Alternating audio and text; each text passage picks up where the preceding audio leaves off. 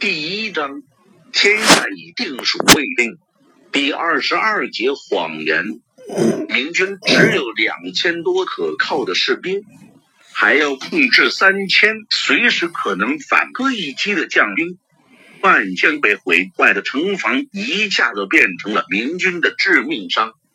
万县距离奉节并不远，而云阳位于这两个城池之间。距万县更近，那里就有明军的前哨部队在驻防呢。这两天在万县休息的时候，明军已经和云阳守军取得了联系。大队清兵出现在这里。简直就可以说是在奉节明军的眼皮底下行动，众人完全没有想到敌人竟然这么大胆。我军必须立刻撤退。见到顺流而下的敌军遮蔽江道的气势，所有的军官都立刻萌生出这个念头。有的人已经将其说出了口。往往哪里撤？赵天霸的视线也被牢牢的拴在江面的敌船上，敌人的水师已经出现在视野内，靠两条腿走路肯定无法及时撤退到云阳，而且那里只有明军的一些前哨部队，没有能力派出一支部队来支援万县。首先提议撤退的人愣住了，过了片刻，又有其他人叫道。往北面退，我们先进山。赵天霸沉默不语。这两天，眼看凤节在望，想当然的认为清兵绝对不敢出现在此地。但当大批清军真的出现以后，赵天霸却忽然发现明军很可能真拿他们没办法。这次重庆之战，明军大举动员。但白白损耗粮草，兵力却一无所获。短期内，明军无法动员大量军队再次离开根据地，而缺乏船只，让他们的机动力也难以与清军相比。若是真的撤退进山的话，就只能寄希望于清军因为恐惧奉节明军的实力而匆匆撤退。但若是他们不撤退怎么办？明军真的能及时赶来把这支清军逼走，为自己解围吗？若是拖延时日的话，用不了几天，进山后缺乏补给的明军就会开始瓦解。对，向北面撤，其他人可能也有类似赵天霸的顾虑，但是敌人的水师看上去如此庞大，如何能够力敌？大家都附和撤兵的提议，包括周开荒、李兴汉在内，他们都强烈要求邓明立刻下令退兵。邓明没有回答他们，而是继续看着江面上的敌军。过了一会儿，他回过头想要和众人说话，却发现身后只剩下赵天霸一个人了。他们人呢？邓明问道。回万县集合部队，赵天霸老老实实的答道。刚才众人催促了几声，见邓明没有反应，就顾不得再等，先后赶回驻地，紧急集合手中的部队，包括周开荒和李兴汉也都如此。他们都觉得邓明平常不爱干涉军事行动，而且撤退已经是必然的事情。没有必要为了等一个明知会下达的命令而耽搁时间。现在早一点集合部队，就能早一刻行动。我们撤退进山就能脱险吗？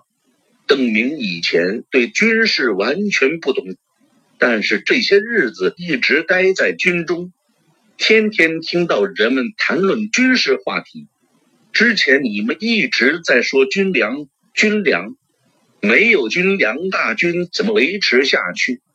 再说，一头扎进深山老林里，军队互相之间怎么联系指挥？邓明提出的问题，赵天霸当然一个也解决不了。邓先生，万县的城门、城墙都被损坏，我们只有两千多人，这来的敌兵至少是我们的两倍，我们守不住城池的。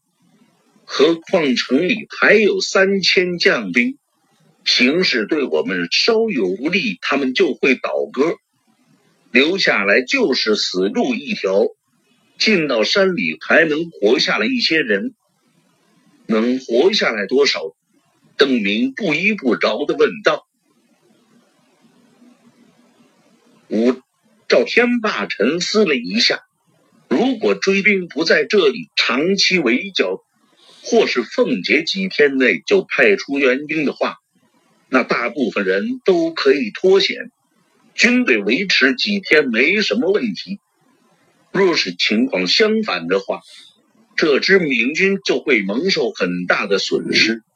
乐观的估计，也许有半数能够脱险，越过山区撤向云阳。卑职一定能够保邓先生安全。赵天霸最后说道：“对于这个保证，他倒是信心十足。无论如何，现在的形势比起被堵在谭红大营前的形势完全不同，出路多一些，距离云阳不算太远，路上也没有什么大的阻碍。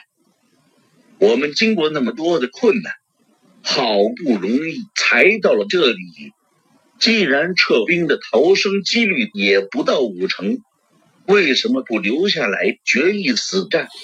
若是文都师及时派来援兵，赵天霸低声说道：“指望援兵，那可靠不住。”邓明觉得把希望寄托在文安之的身上不妥，而且从赵天霸刚才的言语一看。援兵及时赶到的可能性很小。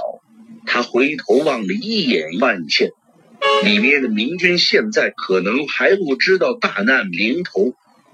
每当遇到俘虏问题时，邓明一看到那些人的眼睛，想到他们是活生生的人，就无法下狠心把一个“杀”字吐出口。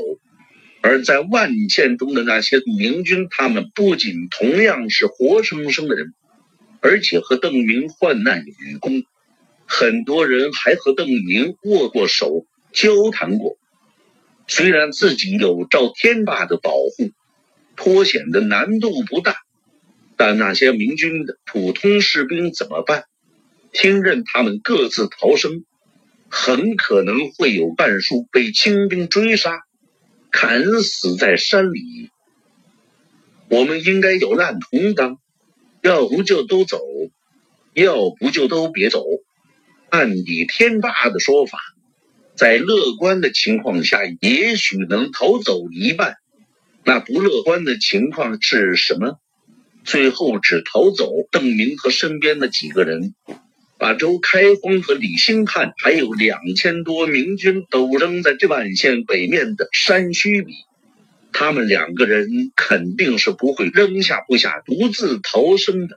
听邓明的口气变得斩钉截铁，赵天霸叹了口气，如果不是因为他一个部下都没有，现在也可能会去紧急集合部队。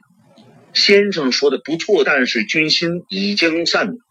若是刚才先生能下定这样的决心，赵天霸想了想，又摇了摇头。刚才就是邓明下定决心，也未必有用。敌强我弱的形势太明显，万茜是怎么也不可能守住的。若不是因为每个人都将这再明显不过的前景看明白。他们也不会一哄而散跑回万箭紧急动员。邓明看到又有一些士兵从上游防线跑回来，越来越多的明军士兵发现了正在靠近的敌军舰队，这些士兵呼喊着一路向万县飞奔而去。不用说，片刻后这个消息就会传遍全城。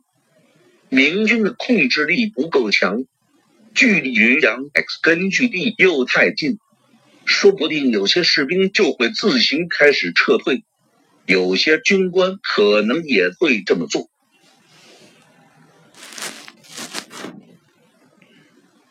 我又想起了古代一场有名的战争，我们的处境倒是有些像。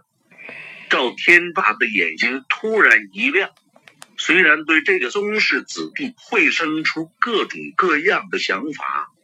但他承认对方确实是比自己见多识广。我想起了昆阳之战，邓明自顾自地说起来：当时刘秀领着军队阻击王莽的大军，刘秀的部下望见王莽的军队势大，水陆并进，兵马铺天盖地，就纷纷主张撤兵。可是刘秀觉得。在强大的敌人面前，自己人已经先害怕。这种情况下，如果撤兵，多半就一泻千里，溃不成军了。先生说的刘秀是何人？是谁阻击王莽的军队？赵天霸倒是知道王莽，王莽的名气很大，几乎没有人不知道。刘秀就是汉朝的光武帝，兴复汉室的那位天子。哇，原来是光武天子，怎么能直呼他的名字呢？赵天霸在心里暗想：汉光武帝名叫刘秀，好，今天又学到了一手。看到将领们已经一致要求撤兵，光武帝没有办法说服大家。只好撒了个谎，就说王莽的大军并没有朝着我们昆阳来，而是直接去宛城了。众人听说以后相信了，高高兴兴的都不走了。过了没多久，王莽的大军就把昆阳包围了，大家想走也走不成了。邓明说的这个典故，相信赵天霸已经听懂了自己的意思。如果我们背城一战，战胜的机会比逃回云阳的机会还小吗？两千五百士兵，就差也能有几百脱险吧？就算五百个，那也是有两成的机会逃走，对吧？靠着一座没有城墙的城池，敌兵是我们的两倍。还有三千肯定会倒戈的将军，赵天霸摇头道：“十无一胜还是撤兵划算，说不定能撤走的还不止五百。”邓明发现自己说服不了任何一个人，只能长叹一声，不再做争辩，还是赶紧回城去吧。大家估计在整顿部队了。邓先生再不回去，他们可要着急了。赵天霸催促着，接着又随口问了一句：“那场昆阳之战，汉光武帝的形势也像我们今天这样危急吗？”“嗯，是的。”邓明说道。“光武帝一共有战兵三千，府兵七千，对面王莽的军队由太师上将军领军。”人数四十二万，水师有三千多只舰船，士兵可以踏着船面从黄河的南岸走到北岸。一万对四十二万，赵天霸说话的同时脸色暗了下来，有种刚才的问题给自己丢脸了的感觉，而且邓明回答自己时那种。一本正经的表情让他觉得有种讽刺的含义在里面，是吧？邓明点了点头，严肃的又说了一句：“和我们一样的危机。”那么昆阳一战，汉光武帝最后赢了，赵天霸的脸更烂了。他觉得光武帝既然最后称帝，那多半是赢了。自己这个问题显得多余了。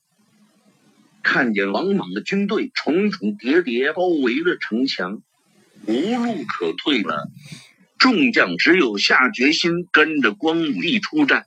果然，只见邓明重重的点头，答道：“光武帝率领三千人出城一击，杀进了关中，雄兵四十万，阵胆王莽的上将军追蒙逐北五十里，汾州船三千艘，黄河为之不流，江山一而一主。武赵天霸低头不语，默默看了脚下的地面一会儿，小声的评价道：“这还是人吗？”那一年，光武帝才二十几岁，他的年纪和赵兄差不多。邓明又补充了一句：“是吗？”赵天霸抬起头来，轻声反问了一句，一丝怒色从脸上一闪而过。人能是，我亦能是。万县城内现在是鸡飞狗跳，一片喧哗。回到城中后，众军官立刻联络部下，要他们尽快做好出城的准备。猝不及防的明军士兵们急忙回住处拾取自己的武器盔甲，还互相打听到底发生了什么重大的变故。在慌忙集合部队的同时，众人还需要把夫子重新聚拢起来，因为明军还需要他们帮助搬运粮草辎重。没有这些补给，出城的明军很快就会失去战斗力。有人觉得此时还带着不可靠的俘虏过于危险，而且现在召集夫子时间也显得太过紧张。众人在县衙争议不下，周开荒一直焦急的等待邓明回来。他觉得邓明对军事并无太多了解，而且心软，也不像是个好的领军人物，所以就想将他送去安全的后方。至于周开荒本人，他已经决心跟着自己的部下一起行动。带领他们设法从险境离开。若是邓明早早安全离去，周开荒也就没有了后顾之忧，不必再顾忌邓明的安全问题。但邓明迟迟不归，给他安排的卫队已经集合完毕，众人还一致同意把不多的二十匹马交给这支卫队。但邓明和赵天霸却始终没有出现，这让明军军官们更加焦躁。又等了足有一刻钟，邓明和赵天霸才慢悠悠的走进来。见邓明还是一副不慌不忙的模样，周开荒一个箭步窜过去，扯着他的手臂叫道：“邓先生如何才回来？”给你挑选的卫士已经在厅里等了好久了。不等邓明回答，周开荒就冲赵天霸抱怨道：“你也不说，赶紧带邓先生回来！”抱怨这。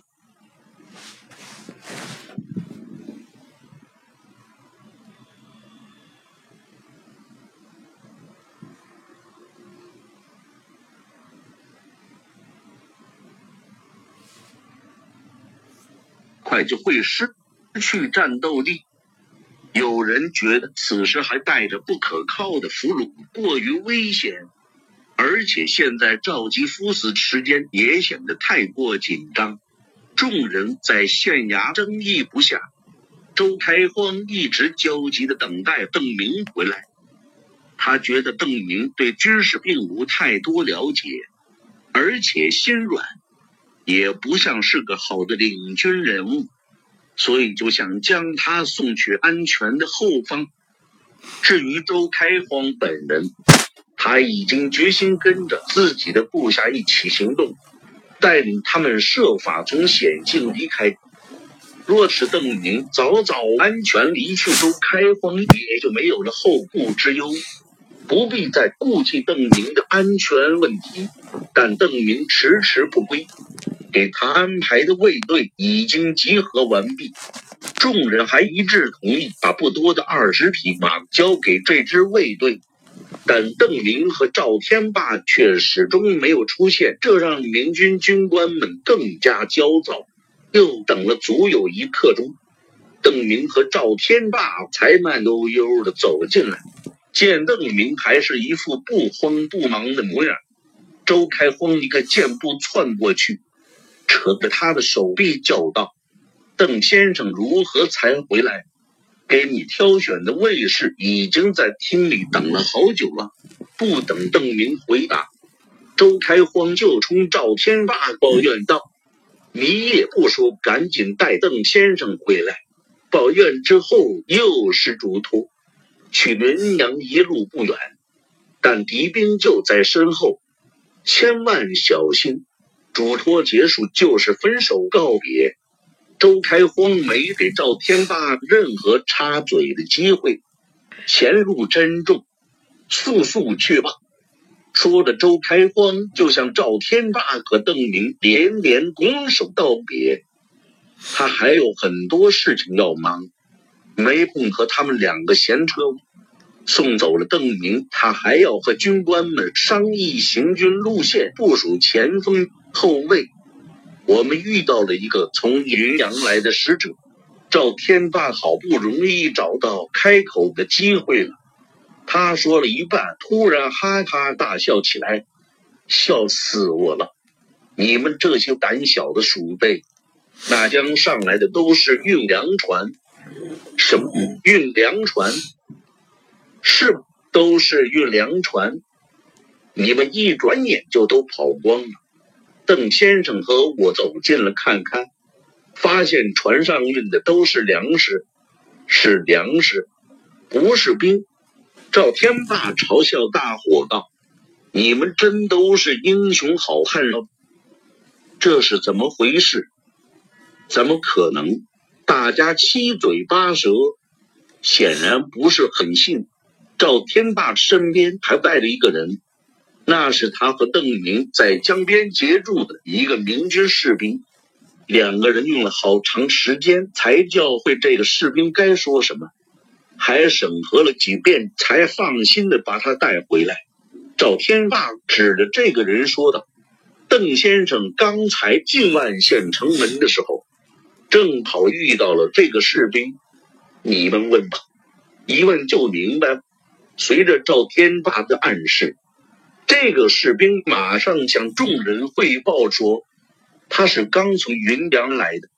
云阳昨夜突然遇到大批清兵围攻，他本人也是好不容易才从城中突围而出的，和他同行的人有的去奉节求救。而他则来这里通知万县的明军小心，这些船上的粮食显然是运去云阳城下的。达子出动大军偷袭云阳，没能立刻破城，需要从后方不断运粮。我们虽然没有船只，无法拦截，但是也要好好想想办法，怎么能够切断江道。还要想办法帮着都师拦截从云阳退兵的达子。赵天霸不容大家深思，立刻说出了他已经想好的说辞。你刚才怎么不早说？周开荒怒气冲冲的问道。赵天霸说的有理，若达子的目标是云阳，那万县的明军当然要设法分担压力。现在完全没有逃跑的必要。若是此事传扬出去，周开荒觉得自己也会是一大笑柄。清军攻打云阳还没有得手，就把远在万县的周开荒吓得窜进深山老林。你根本就没给我说话的机会吗？赵天霸笑道：“达子什么时候过去的？”我们怎么什么也没看见？众人虽然心里放松了不少，但马上就有人发现了各种疑点，七嘴八舌的讨论起来。有人想去盘问那个云阳使者，了解一下更多的具体情况。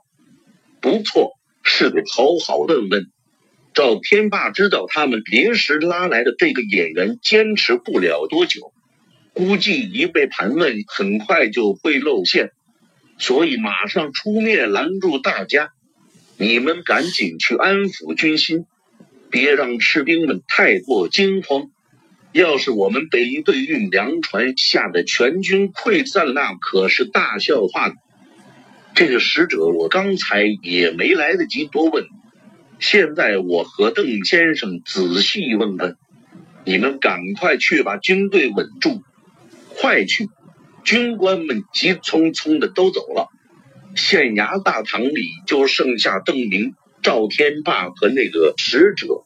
看着使者忧心忡忡的模样，赵天霸安慰道：“不用担心，过一会儿达子就上岸，到时候我们就不用再骗他们。